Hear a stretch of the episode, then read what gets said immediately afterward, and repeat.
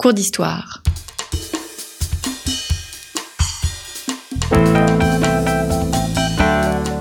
Une émission de la rédaction de Storia Voce.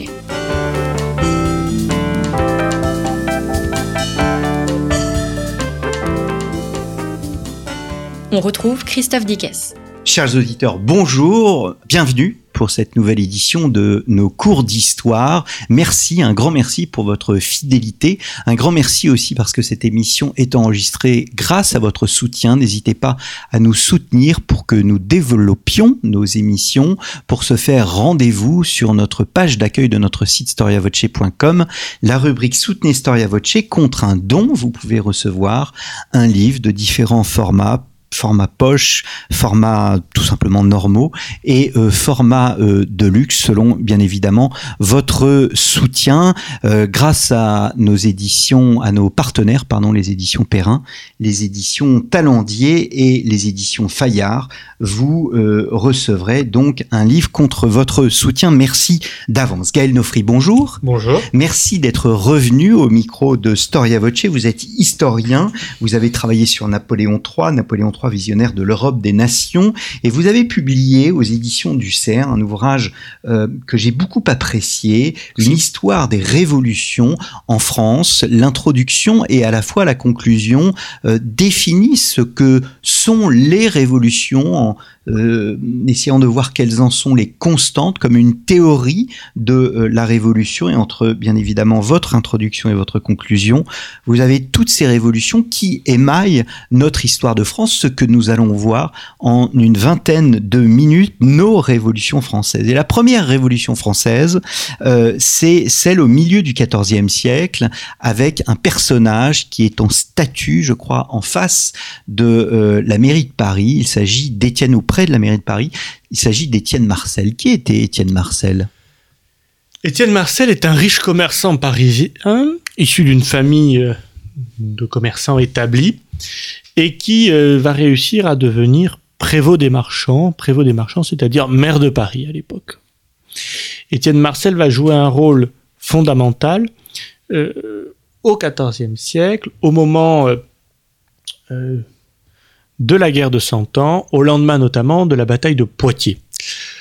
Pourquoi est-ce qu'Étienne Marcel va jouer ce rôle fondamental? C'est que le roi de la bataille de Poitiers, Jean, le roi Jean étant prisonnier, euh, étant prisonnier jusqu'à Londres, hein, puisqu'il va être prisonnier d'abord en France et puis à Londres. Jean de Lebon. Oui, Jean de Lebon, excusez-moi, oui, le roi euh, Jean de Lebon étant prisonnier euh, d'abord en France et puis à Londres, suite à cette bataille, euh, le pouvoir va se trouver en difficulté. Et euh, face à cela, euh, les velléités de réforme de l'institution royale, dans le cadre d'un État qui désormais est largement défini par les Valois, vont se transformer progressivement en revendications violentes et puis en révolution. Hmm. On parle d'états généraux à l'époque? Oui, on parle d'états généraux. Alors ce sont des états généraux de langue d'oeil, puisque la France a des états généraux de langue d'oeil et de langue d'oc à l'époque, mais effectivement, il y a des états généraux. Étienne Marcel, en tant que représentant des villes euh, et de la ville de Paris, qui, euh, évidemment joue un rôle moteur là-dedans, il va le jouer de plus en plus à cette occasion, va prendre la tête d'une partie des réformateurs au départ, et qui vont se transformer en ensuite en véritable parti euh, révolutionnaire. Il faut rappeler que l'on est en plus à une époque où euh, le roi est prisonnier, le dauphin est un enfant, euh, et la monarchie est peu établie. C'est à savoir que la dynastie des Valois est contestée, elle est contestée par les Anglais d'abord, évidemment, c'est la guerre de Cent Ans, mais elle est aussi contestée par le roi de Navarre.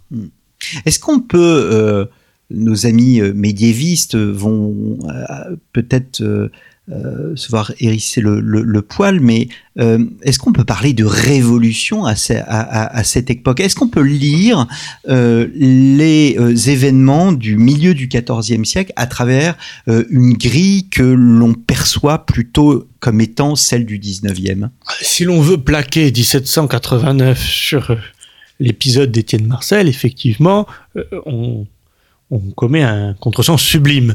Mais euh, si on parle de révolution, non pas en pensant que la seule révolution de l'histoire de France, c'est 1789, mais comme un système, comme un, moment politique, un moment historique défini par un certain nombre de critères, euh, alors oui, le passage d'Étienne Marcel, avec euh, cette volonté d'ordonnance réformatrice en profondeur de l'organisation du pays, cette volonté de faire encadrer le souverain, mais aussi euh, cette violence qui va s'exprimer, euh, cette, euh, cette dictature d'Étienne Marcel qui va s'exercer sur la capitale à travers des bandes armées qui seront à la solde du prévôt des marchands, aussi cette volonté de trouver parmi les prétendants au trône un allié peut-être, alors on va lui reprocher une alliance avec les Anglais qu'il n'y aura jamais en réalité,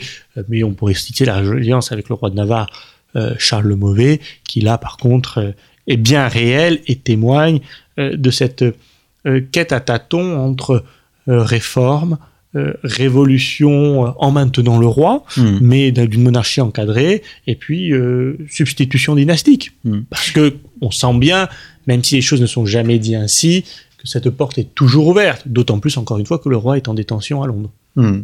Alors, le, il y a un épisode où là, pour le coup, le roi euh, est, est, en France, où on voit Étienne Marcel qui coiffe euh, le roi de, du, du, du, bleu et du rouge. Euh, le dauphin. Le dauphin, pardon. Il coiffe le dauphin du bleu et du rouge au cours d'une scène absolument réaliste, d'une violence inouïe, où Étienne Marcel tue deux maréchaux. Oui, alors effectivement, les révolutionnaires parisiens vont euh, faire irruption euh, dans la chambre du, du, du dauphin, dauphin. Euh, qui est entouré de deux maréchaux, dont celui de Champagne, et vont les tuer sous les yeux du dauphin et coiffer le dauphin du chapeau bleu et rouge qui était aux couleurs de la ville de Paris, qui était alors le signe de reconnaissance euh, des partisans d'Étienne Marcel. Déjà, hmm. déjà, on a cette symbolique de la ville de Paris que l'on va égrener dans, dans, dans hmm. plusieurs villes de France et qui euh, va s'imposer comme le symbole de la Révolution, du parti de la Révolution.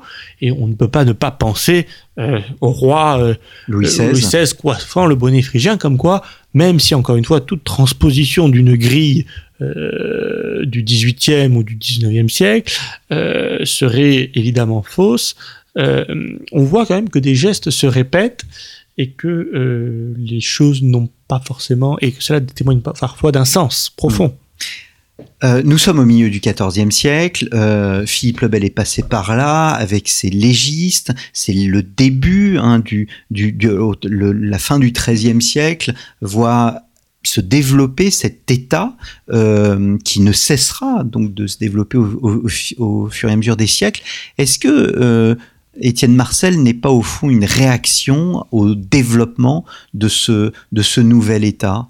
Alors c'est une réaction en tout cas euh, effectivement à certains choix qui sont faits. Mais Étienne Marcel, euh, ce n'est pas contre l'État qui se dresse. On pourrait même dire au contraire. Il appartient à une bourgeoisie urbanisée euh, qui voit plutôt dans cet affermissement de l'État des signes positifs. Et au départ, d'ailleurs, Étienne Marcel est tout à fait, d'abord, partisan de Jean de Lebon, et puis il n'est pas hostile au dauphin, à condition qu'il y ait des réformes parce que cette bourgeoisie parisienne qu'il représente au départ, avant de faire véritablement alliance avec les mouvements plus, je dirais, plus populaires, parce qu'il a bien compris que pour faire une révolution, il lui faut des bras. Euh, mais euh, quelle est l'aspiration d'Étienne Marcel? C'est plutôt un État euh, plus contrôlé, un État euh, dans lequel euh, l'efficacité prime. Hmm. Or, il, le sentiment est alors que euh, la noblesse, déjà d'ailleurs, euh, que la noblesse a des droits indus, euh, que l'entourage des rois ne, ne, fait pas les choses comme il faudrait. On est en période de guerre continuelle, avec ce que ça peut représenter de ruines pour les territoires, ce que ça peut représenter d'imposition supplémentaire pour les territoires. Et face à tout cela, c'est véritablement la question des choix politiques qui sont faits et qu'Étienne Marcel va faire. C'est le fait qu'il n'y ait pas de capacité de réforme, que les ordonnances arrêtées ne soient pas appliquées, que la dévaluation de la monnaie soit perpétuelle, que la, la couronne joue en, permanence avec le cours de la monnaie qui crée une instabilité notamment pour cette bourgeoisie commerçante, qui va euh, pousser Étienne Marcel euh, à tenter de jouer sa carte, d'agréger à lui les milieux populaires, euh, urbains, et, et arriver à, à, ce climat de révolutionnaire. Hmm. Alors je, je ferme l'épisode Étienne Marcel, je passe à l'épisode Caboche et les cabochiens. Euh, vous utilisez pour la première fois dans votre ouvrage le terme de, terreur sur, ce, sur cet épisode euh, qui se situe au début du XVe siècle en euh, 1413. Oui, Étienne Marcel n'est pas loin d'avoir fait régner la terreur. J'ai parlé tout à l'heure de dictature. Il y a une dictature personnelle d'Étienne Marcel euh, dans Paris au moment des événements euh, et notamment grâce à des troupes qu'Étienne Marcel entretient lui-même. Mais la véritable terreur, c'est à l'époque euh, dite cabochienne, en, hommage à, Caboche, qui n'est d'ailleurs qu'un des, multiples acteurs, mais peut-être l'un des, plus symboliques et des plus symptomatiques de cette période. Euh, Caboche est un, au mieux un boucher, au pire un écarisseur, dirait-on, qui tient, qui tient une confrérie qui est la confrérie des, des bouchers, des, des, des, gens de viande, hein, hmm. et qui euh, ont la possibilité un peu de, de, faire le coup de force quand il faut, et qui vont être mobilisés euh, dans cette période par les différents acteurs révolutionnaires. On va dire que ce ne sont pas des poètes ni des penseurs. Ce ne sont pas des poètes, ce ne sont pas des penseurs, ce ne sont pas les penseurs de la Révolution. Et effectivement, à un moment donné de cet épisode, euh, face à un pouvoir qui n'a plus les moyens d'agir face à un duc de Bourgogne euh, qui euh, lui-même se sent désemparé face à la violence populaire qui s'installe et préfère prendre ses distances. l'épisode cabochien va tourner à la terreur avec des, une imposition, des menaces perpétuelles dans les rues de Paris. Hum, hum. Alors, je voudrais clôturer là l'époque médiévale. Je vais laisser euh, l'époque moderne. Alors je sais que vous auriez aimé parler euh, à la fois de euh, comment de de, de la fronde, mais aussi des guerres de religion que vous estimez être une révolution. Et je souhaite, parce que c'est aussi votre spécialité, venir au, au, au 19e siècle. 1789, 1830, 1848, 1870, j'oublie 1832. N'est-ce pas ici euh, est-ce qu'on ne peut pas reprendre la thèse de François Furet qui voyait dans tous ces événements que vous vous séparez euh, François Furet, lui, les unissait, et un Tocqueville les unissait lui-même. Je ne sais plus à quel moment et à quelle révolution il disait et revoilà la révolution, car il s'agit toujours de la même. Oui, il s'agit toujours de la même, dans le sens où on peut trouver une continuité. Mais si dans ce cas-là il fallait euh, remonter, on pourrait remonter à la fronde, dont on a dit dans des précédentes émissions euh, qu'elle avait ouvert la voie à l'absolutisme. Parce que les choses, il y a un lien de cause à effet si on pouvait prendre de révolution. Il faut réfléchir sur le temps long. Voilà, il faut réfléchir sur le temps long. En revanche, essayer, euh, à mon sens, de retrouver dans 1830 les traces de 1789, ou la continuité même de 1789, est à mon avis très compliqué. Et d'ailleurs, même si on voulait chercher dans 1792 les traces de 1789, c'est beaucoup plus compliqué qu'on ne le croit. Euh, parce que oui, il y a un temps long dans lequel on peut placer tous ces événements, c'est ce que j'ai essayé de faire. Mais euh, ce sont des événements qui quand même ont leur spécificité parce qu'à chaque fois, euh, c'est face à un pouvoir que hmm. se dresse la révolution. Et si vous n'analysez pas le rapport gouvernant-gouverné au soir à la veille de la Révolution, vous ne pouvez pas comprendre la Révolution. Bien sûr, euh, une part des aspirations sont les mêmes. Bien sûr, disons de 1800, 1789 à 1848, mais euh, avec des, réflexions euh, totalement différentes, avec une société complètement différente. On ne peut pas considérer que les réflexions qui se dressent en 17, 1848 auraient pu se dresser en 89. Euh, L'apparition euh, notamment de la question ouvrière, de la question sociale, euh, rend la révolution de 1848 totalement différente. Les conséquences qu'elle a dans l'Europe, Hmm. le printemps des peuples qu'elle induit, Oui. on ne peut pas euh, transposer ça euh, à cette période. 1830 est tout à fait particulière aussi, en cela que euh, si ça devait avoir un lien avec 1789, c'est peut-être parce que c'est la négation que 1789 a, exi- a existé. Hmm. Parce que 1830, effectivement, c'est face au, au- au règne des ultras, c'est face au ministère Polignac, c'est face à tout cela. Oui, on pourrait dire que 1830, mais ce n'est pas parce qu'elle est la suite, c'est parce qu'elle en refuse la négation. À lire le 19e siècle, on sent qu'il qu'il se recherche, qu'il tente, qu'il essaie, euh, qu'il oscille entre euh, mythe, idéalisme et réalité. Euh, dire cela, c'est avoir une vision anachronique. Est-ce que les hommes de cette époque tentaient à chaque fois, ils se disaient, voilà la bonne formule? Ouais, Il y a une quête, effectivement, à tâtons de la bonne formule, avec, et, et- et ça on l'oublie trop souvent, parce que, évidemment, aujourd'hui, avec notre regard rétrospectif, et aussi un parti pris certain, euh, on oublie de dire que 1789, à, la période 1789-1799, a joué pendant très longtemps comme un répulsif. Et ça, c'est quelque chose qui n'est pas pris en compte lorsqu'on pense au 19e siècle. Mais 1780-1789 fait peur. En 1830, ça fait peur. Le souvenir de la Révolution fait peur. Pourquoi? Parce que c'est la terreur, parce que c'est la dé- déstabilisation, parce que c'est la guerre. Et c'est ce qui fait que d'ailleurs on en appelle à Louis-Philippe, plutôt que d'avoir recours euh, à la solution républicaine qui pourtant essayait elle aussi d'émerger. Mais il y a une véritable peur des errances, du retour des errances de la Révolution. Et en- même en 1848, euh, en 1848, euh, si la régence des Orléans est repoussée, l'idée d'une- après l'abdication de Louis-Philippe, l'idée d'une régence euh, et de confier le pouvoir à son petit-fils est repoussée. euh, en revanche, il ne faut pas, euh, il ne faut pas nier que dans un certain nombre de réflexions qui sont faites alors, la peur de retourner aux errances de 1789-1799 est bien présente. Ce qui explique d'ailleurs la proclamation de Lamartine aux, aux, co- aux- aux capitales européennes. Quand Lamartine annonce que le but euh, de- du nouveau gouvernement et de la République, euh, c'est euh, la paix Hmm. universelle, c'est parce que la crainte, c'est de retomber dans la période antérieure. Et d'ailleurs, la réaction du pays ne se fait pas attendre.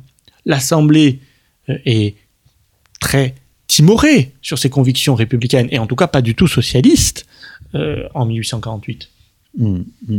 Et 1870, en- enfin le, tout l'épisode de la commune, on, a l'impression, euh, à la lumière de ce que vous venez de dire, que c'est un peu le coup de trop. C'est-à-dire que le, le, c'est la révolution pour la révolution. C'est passer de la révolution à un système révolutionnaire qui se cherche tout le temps et qui est en mouvement perpétuel et qui est absolument incapable de de, euh, de produire quoi que ce soit. Ce qui, par ordre j'allais dire, par opposition, crée la République bourgeoise et la République de la Troisième République. Oui, mais ce qu'il faut se rendre compte, c'est que bon, 1870 et 1871, euh, la naissance de la République en 1870, elle est imprévisible. Elle est certaine et imprévisible. Certaine parce que l'effondrement de l'Empire ne laisse pas de choix. L'Empire était condamné à la victoire. Un empire ne peut pas perdre. L'empire de la défaite, c'est contractuellement l'empire qui disparaît. Plus d'empire, reste à savoir ce qu'on fait. Mais le pays n'est pas du tout républicain. Mais pas du tout. Oui, il y a une Le- majorité royaliste à la Chambre. mais- et puis, Ouais. quelques mois avant euh, la défaite de Sedan, le peuple a renouvelé sa confiance euh, à Napoléon III lors du plébiscite sur l'Empire libéral dans des proportions euh, énormes. Hmm. Or, ce- qu'est-ce qui n'a pas renouvelé sa confiance à l'empereur? C'est Paris, qui est républicain, qui est rouge? Pas républicain, rouge. Problème, c'est que le pouvoir est à Paris. Et quand le pouvoir s'effondre, eh l'Assemblée reste à Paris. Donc on, on proclame la République. on fait la guerre. Mais lorsque le pays est consulté, que se passe-t-il inévitablement? Le pays n'est pas devenu républicain. Surtout que depuis la proclamation de la République, la République n'a pas fait preuve de sa capacité à défendre le pays. Mm. Alors, c'est pas de sa faute. Il ne s'agit pas de faire un procès de la République, mais dans l'inconscient collectif, euh, les gens ne sont pas devenus républicains, surtout qu'ils voient une accumulation, une accumulation de défaites. Et des hommes politiques de second rang qui n'ont pas beaucoup de charisme, si on enlève peut-être euh, Gambetta euh, et encore. Bon. Avec le pacte de Bordeaux, euh, il est décidé d'attendre la libération, la, la libération du, du, territoire national occupé par les Prussiens en partie, enfin, les, les, Allemands, avant de choisir le mode de gouvernement. Mais la majorité est monarchiste. Mmh. Elle est doublement monarchiste d'ailleurs. Euh, la commune, effectivement, va, à mon avis, inscrire la République dans le paysage politique français, paradoxalement.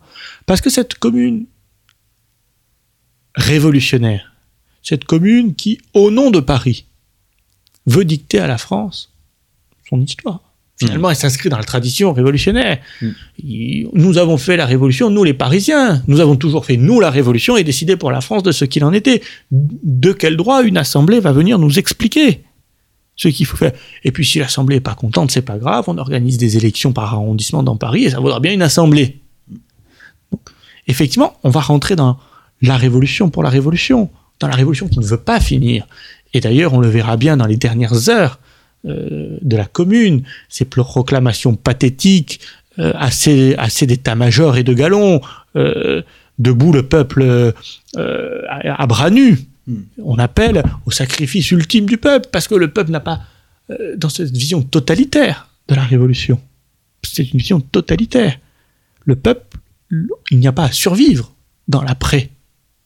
Il n'y a pas à rester dans l'après. D'ailleurs, il faut détruire l'ancien monde avant de partir. On brûle. On brûle les Tuileries, on va brûler euh, les sièges du pouvoir, la bourse. Et le fait que la République ait réprimé ce système, cette flambée révolutionnaire, a prouvé, à mon avis, et qu'elle ait réussi à faire un consensus là où elle n'avait pas de majorité à la Chambre, a contribué à prouver à une partie importante de l'opinion publique que la République n'était pas si synonyme de révolution et n'était pas synonyme de désordre. Mmh, mmh. Parce que les deux expériences révolutionnaires, enfin républicaines précédentes, pardon, étaient des, des expériences nées dans la Révolution qui avaient abouti à la répression des révolutionnaires et à chaque fois à la fin de la République immédiate. Alors j'ai une dernière question, j'aurais souhaité aimer euh, euh, voir bien d'autres sujets, euh, mais j'ai été étonné de voir dans votre ouvrage que vous retenez le 6 février 34, donc soit une journée de révolution, et pas une autre révolution qui se dit révolution, à savoir la révolution du maréchal Pétain. Pourquoi avoir choisi le 6 février 34 et pas la révolution nationale du maréchal Pétain qui pour le coup sort des cadres classiques de, euh, de, de, de, la République et des institutions telles qu'elles étaient euh, définies préalablement Oui. Le 6 février 34, pourquoi? Parce que le 6 février 34, il y a une véritable remise en cause du pouvoir, incontestablement. On a voulu en faire euh, ce qu'elle était en partie. Euh, la journée des camelots du roi, de l'action française et de toute cette mouvance-là. Mais elle n'est pas que cela. La Ligue des contribuables est là, les anciens combattants sont là, et à l'époque, les anciens combattants on sort de la guerre de 14-18, donc ça a à la fois euh, une valeur quantitative, mais aussi une valeur morale très forte. Euh, donc tout ce peuple-là qui se masse, qui se retrouve, va se a un slogan, et c'est pas à bas la gueuse. Ce n'est pas un slogan anti-républicain, mais c'est nous ne voulons pas de cela, de ce parlementarisme, de cette corruption généralisée, de ce système des coalitions. Et d'ailleurs, euh, donc, explosion de violence, tentative de solution et de réforme. C'est l'appel au gouvernement de Gaston Doumergue. C'est euh, la tentative euh, de réforme des institutions de la Troisième République qui va échouer en quelques mois. Mais toute cette tentative de réforme que l'on trouve dans le ministère Doumergue est, por est portée notamment par un homme comme Tardieu. Elle va cristalliser beaucoup d'espoir comme une réponse à cette journée révolutionnaire. Mais c'est l'échec de cette réforme-là qui amènera au jour de la défaite, en 1940, une partie du personnel politique a pensé que la Troisième République, de toute façon, a vécu et a trouvé dans le programme, c'est un programme, ce n'était pas une révolution, de révolution nationale du maréchal Pétain, un début de commencement de réponse. Et d'ailleurs, beaucoup des hommes politiques, de gauche ou de droite, qui s'associent au ministère Doumergue, Gaston Doumergue n'est pas un factieux, Gaston Doumergue n'est pas un homme de l'action française, c'est un protestant, franc-maçon, euh, ancien président de la République, tout ce qu'il y a de plus euh, Troisième République. Mais euh, véritablement, c'est l'échec de tout ce système de réforme qui va amener toute une partie du personnel politique à considérer, et administratif, à considérer que la Troisième République est irréformable et que c'est dans l'idée d'une révolution nationale, peut-être effectivement, euh, que les choses sont à trouver. Jusqu'où ira-t-elle On ne saura jamais, puisqu'en réalité, euh, le mot de révolution nationale est d'abord un programme hmm. euh, et ne se traduit par aucune évolution institutionnelle. Mais on voit qu'à travers la réforme, euh, les, aspirations à la réforme et au changement, à la moralisation aussi de la vie publique, certains thèmes étaient repris. La réforme Tardieu, d'ailleurs, sera repris non pas finalement par la révolution nationale, mais par un, un général, membre du dernier gouvernement euh, sous-secrétaire d'État du dernier gouvernement de la Troisième République, c'est-à-dire le général de Gaulle. Hmm. Le général de Gaulle n'a jamais nié que pour écrire la Cinquième République, il s'est largement euh, inspiré aussi euh, des réflexions politiques de Tardieu. Hmm. Tardieu, nous inviterons euh, Maxime Tandonnet euh, dans euh, les prochaines semaines. Merci beaucoup. Merci à vous. Yael Nofri, je renvoie nos auditeurs donc à votre livre Une histoire des révolutions en France paru aux éditions du CERF. Et pour ceux qui ne l'auraient pas encore fait, vous pouvez écouter les deux émissions précédentes consacrées donc nos cours d'histoire à la révolution, aux révolutions françaises au pluriel. Peut-on faire une théorie des révolutions françaises? Qu'est-ce que la révolution? Et n'hésitez pas à parler de nous autour de vous. Merci beaucoup beaucoup, chers auditeurs, pour votre fidélité et à très bientôt pour un nouveau cours d'histoire.